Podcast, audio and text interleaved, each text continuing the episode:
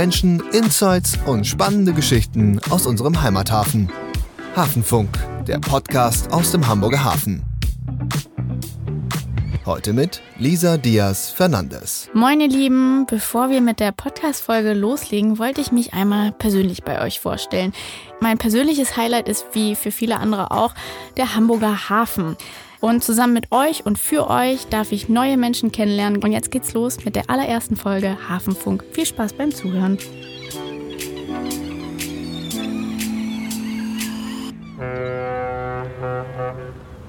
Heute geht es um das Thema Landstrom und dafür bin ich extra nach Hamburg-Altona gefahren, um genauer zu sein zur Landstromanlage am Hamburg Cruise Center Altona. Ich muss ganz ehrlich sein, als das Thema Landstrom das erste Mal auf meinem Schreibtisch gelandet ist, habe ich mir einen Ort vorgestellt, der sehr groß, sehr laut und auch sehr überfüllt ist. Und das ist gerade nicht der Fall. Da hinten wartet aber auch schon Hanno auf mich und ich bin gespannt, was er mir zu diesem Thema erzählen wird. Hanno arbeitet für die HPA und leitet das Projekt Landstrom. Das bedeutet, dass er auch für den geplanten Neubau der Landstromanlagen verantwortlich ist. Und damit ihr euch Hanno ein bisschen besser vorstellen könnt, er ist sehr groß, hat dunkle Haare, einen Bart und ein strahlendes Lächeln. Hanno lacht sehr viel. Sehr schön, dass du da bist, Hanno. Herzlich willkommen. Ja, freut mich, dass ich hier sein darf. Was genau ist denn jetzt dein Job? Beziehungsweise was gehört denn zu deinen alltäglichen Aufgaben? Um was kümmerst du dich denn gerade? Ja, du hattest es schon gesagt, äh, es geht um Landstrom. Einerseits geht es darum, die Landstromanlagen zu bauen. Andererseits geht es natürlich auch darum, die später erfolgreich zu betreiben. Und ich kümmere mich in dem Sinne quasi jetzt um die Bauphase, aber auch um die Entwicklung des Betriebskonzepts und werde auch später der Betreiber der Anlagen sein. Ich kann mir vorstellen, dass sehr viele ZuhörerInnen gar nicht so viel mit diesem Begriff anfangen können. Äh, so ging es mir auf jeden Fall am Anfang, als dieses Thema äh, bei mir gelandet ist. Und wie kann ich mir denn so eine Landstromanlage vorstellen, beziehungsweise was genau ist die Funktion davon?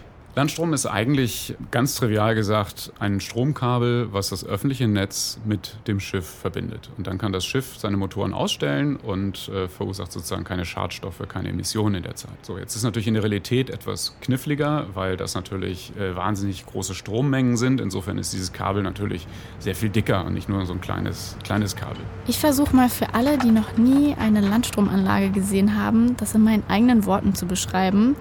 Für mich sieht das aus wie ja, so ein Hightech Roboterarm oder eine Roboterarm-Konstruktion. Könnte aber auch ein Hightech-Tankschlauch mit ganz vielen Kabeln sein. Noch dazu steht das alles auf Rädern, ist also mobil. Aber Hanno, erklär du mir das doch mal ein bisschen. Wie ist das Ganze denn aufgebaut? Eine Landstromanlage hat im Prinzip drei äh, Komponenten. Einerseits brauchen wir eine Umformerstation, um sozusagen die äh, die Spannung, in die von, vom Netz kommend, in die vom Schiff benötigte Spannung und Frequenz umzuwandeln, dass das eben für die Schiffe dann auch verwendbar ist. Dann ist diese Umformerstation ja meistens nicht direkt an der Kai, wo das Schiff liegt, sondern meistens außerhalb vom Terminal, dass es eben nicht stört. Also brauche ich eine Verbindung, eine Trasse von der Umformerstation zum, zur Kaikante hin. Und dann brauche ich an der Kaikante selber natürlich ein Übergabesystem, also im Prinzip eine Steckdose, um dann die Verbindung zwischen Schiff und ähm, der Anlage herzustellen. Gibt es vielleicht noch zwei Unterschiede. Im Kreuzfahrtbereich ist es so, dass der Stecker von der Kai über einen Arm vom Schiff geladen wird.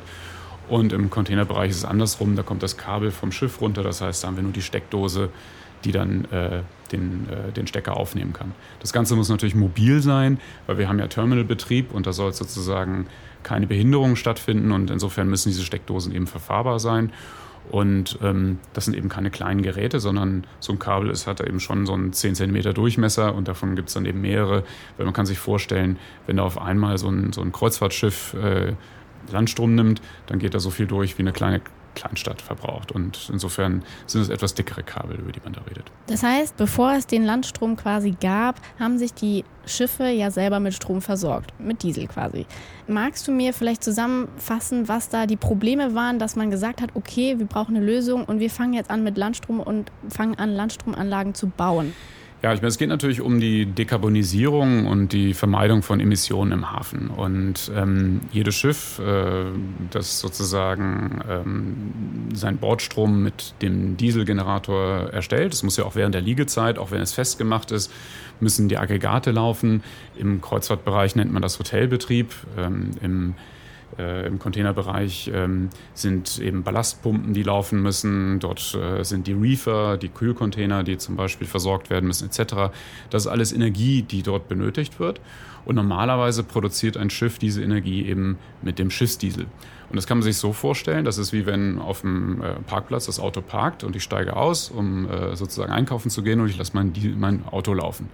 Und das möchte man natürlich vermeiden, ähm, denn das ist einfach zu vermeiden. Wenn ich äh, eine externe Stromversorgung bereitstelle, dann muss das Schiff nicht mit den Dieseln selber sozusagen den Strom erstellen. Und das macht Landstrom. Und ähm, deswegen war die Idee, dass möglichst viele ähm, Liegeplätze im Hamburger Hafen mit Landstrom ähm, auszustatten. Wir haben dort angefangen mit den größten Liegeplätzen, wo die größten Schiffe liegen, weil dort natürlich auch am meisten ähm, Schadstoffe entstehen. Eines der äh, Ziele, die wir natürlich erreichen wollen, dass die Emissionen sowohl CO2, was natürlich aktuell ein starker Fokus ist, aber auch natürlich die anderen Schadstoffe wie die Stickoxide, die Schwefeloxide, den Feinstaub, dass die eben entsprechend vermieden werden. Und was eben auch zum Beispiel, wir haben ja hier in Hamburg die Situation, dass wir unsere Kreuzfahrtterminals sehr stadtnah haben. Das heißt, dort haben wir auch zum Beispiel Lärmemissionen für die, für die Anwohner, die auch signifikant sind und die würde man natürlich dann eben auch vermeiden, wenn das Schiff Landstrom nimmt. Wie viele Landstromanlagen haben wir denn in Hamburg? Welche sind fertig? Wie viele sind noch im Bau? Und wie viele gibt es denn so allgemein? Ist das so, dass wir jetzt in Deutschland quasi oder in Hamburg speziell Pioniere sind? Oder sagst du, nee, ähm, auf anderen Kontinenten dieser Welt sind sie schon viel weiter und wir rüsten quasi nach? Also in Hamburg haben wir seit 2016 äh, eine Anlage für Kreuzfahrtschiffe in Altona, unsere Pilotanlage. Da haben wir wertvolle Erkenntnisse über das Thema Landstrom allgemein sammeln können. Und das fließt natürlich jetzt in unseren weiteren Ausbau mit ein. Wir bauen jetzt die beiden anderen Kreuzfahrtterminals weiter aus, Steinwerder und die Hafen City. Das ist sozusagen dann alle permanenten Kreuzfahrtterminals hier in Hamburg landstromfähig sind.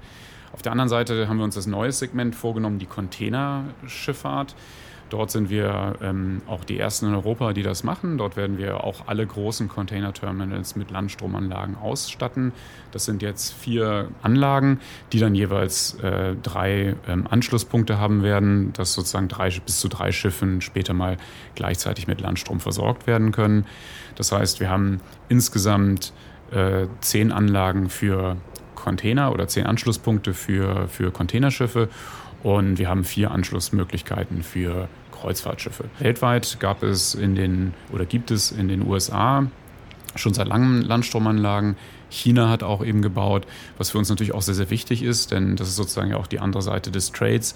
Es ist natürlich immer einfacher, Räder dazu zu bewegen, in eine Technologie zu investieren, wenn sie sie natürlich auf möglichst vielen Stellen eben auch nutzen können. Deswegen ist es natürlich wiederum da auch sehr wichtig für uns, dass hier auch in Europa die anderen Häfen auch eben nachziehen, speziell in der North Range.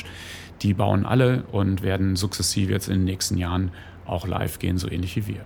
Ich habe noch eine andere Frage und zwar habe ich gelesen, es gibt auch nicht so positiv gestimmte Stimmen, die sagen, naja, Landstrom ist irgendwie viel zu teuer und ähm, das wird noch gar nicht richtig genutzt und das ist irgendwie noch in den Kinderschuhen und ja, viele Menschen, die dem noch kritisch gegenüberstehen. Was denkst du denn darüber? Ja, also da muss man natürlich gucken, also von wem das Argument kommt oder, oder, oder was die Perspektive dazu ist. Und wenn wir sagen, es ist teuer, dann ist natürlich immer die Frage relativ zu was. Ähm, natürlich ist es, wenn man eine neue Technologie einführt, ist das natürlich erstmal ein Investment. Und wir versuchen ja im Rahmen der Dekarbonisierung, das sind überall enorme Summen, die dorthin gehen, die es uns aber ja wert sind, um eben auch die entsprechenden Einsparungen bei den äh, Klimagasen auch zu erreichen. Insofern ist das wahrscheinlich auch gut angelegtes Geld, was man dort reinsteckt. Also im Vergleich zu nichts machen, natürlich ist Landstrom teuer, weil ich muss etwas investieren. Aber die Frage ist immer, womit vergleiche ich das? Und auf der anderen, der nächste Aspekt der, des, des Teuerseins hängt natürlich damit zusammen für die Räder. Ähm, für die ist es natürlich auch nicht gerade billig, den Strom zu beziehen, weil wenn man auf die aktuellen Strommärkte guckt, die sich ja sehr turbulent entwickelt haben, sehr, sehr volatil, kann man sich natürlich auch vorstellen, dass es natürlich genauso für die Räder wie für jeden anderen Haushalt auch sehr, sehr teuer, dort ein Stromprodukt zu beziehen im Vergleich zu einem Schiffsdiesel, der historisch auch steuerlich nochmal bevorzugt wurde etc. Und wo ja quasi wie immer beim Umwelt auch die Frage immer ist, ist der eigentlich richtig bepreist? Insofern ist das mit dem teuer oder nicht teuer immer eine sehr, sehr relative Fragestellung. Dass sie natürlich aktuell noch nicht so viel genutzt sind, ist ja auch klar, weil sie sind ja auch noch nicht fertig. Insofern kann sie ja noch keiner groß nutzen.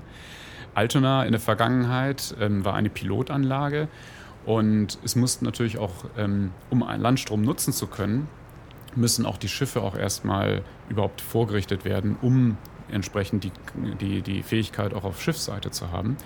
Und das ist auch ein signifikantes Investment, was natürlich auch die Räder schultern müssen. Das wiederum macht natürlich nur dann Sinn, wenn es auch Landstromanlagen gibt, wo man dann eben auch die Schiffe dann eben auch anschließen kann. Das ist das typische Henne-Ei-Problem, was ich immer habe, wenn ich, wenn ich eine neue Technologie einfahr, äh, einführe.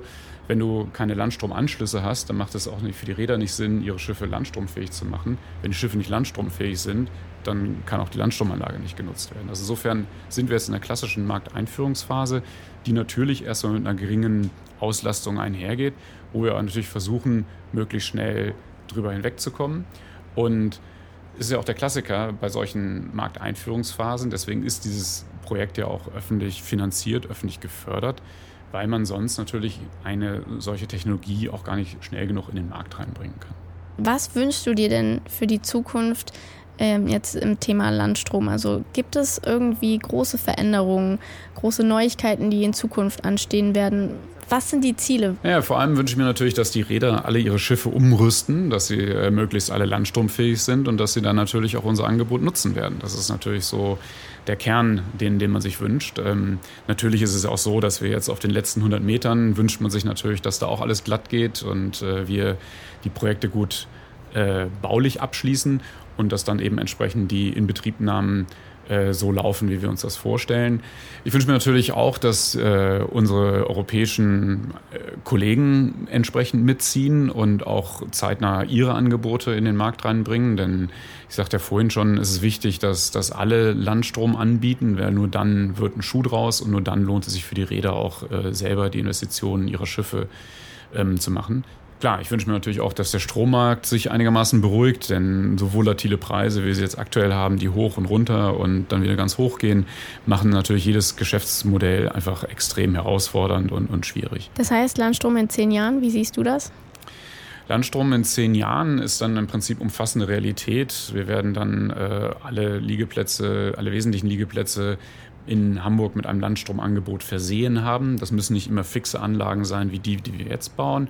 Man kann, es gibt ja auch mobile Lösungen, zum Beispiel für weniger frequente Liegeplätze, wo es dann eben keinen Sinn macht, von Investitionskosten eine, eine fixe Anlage aufzubauen.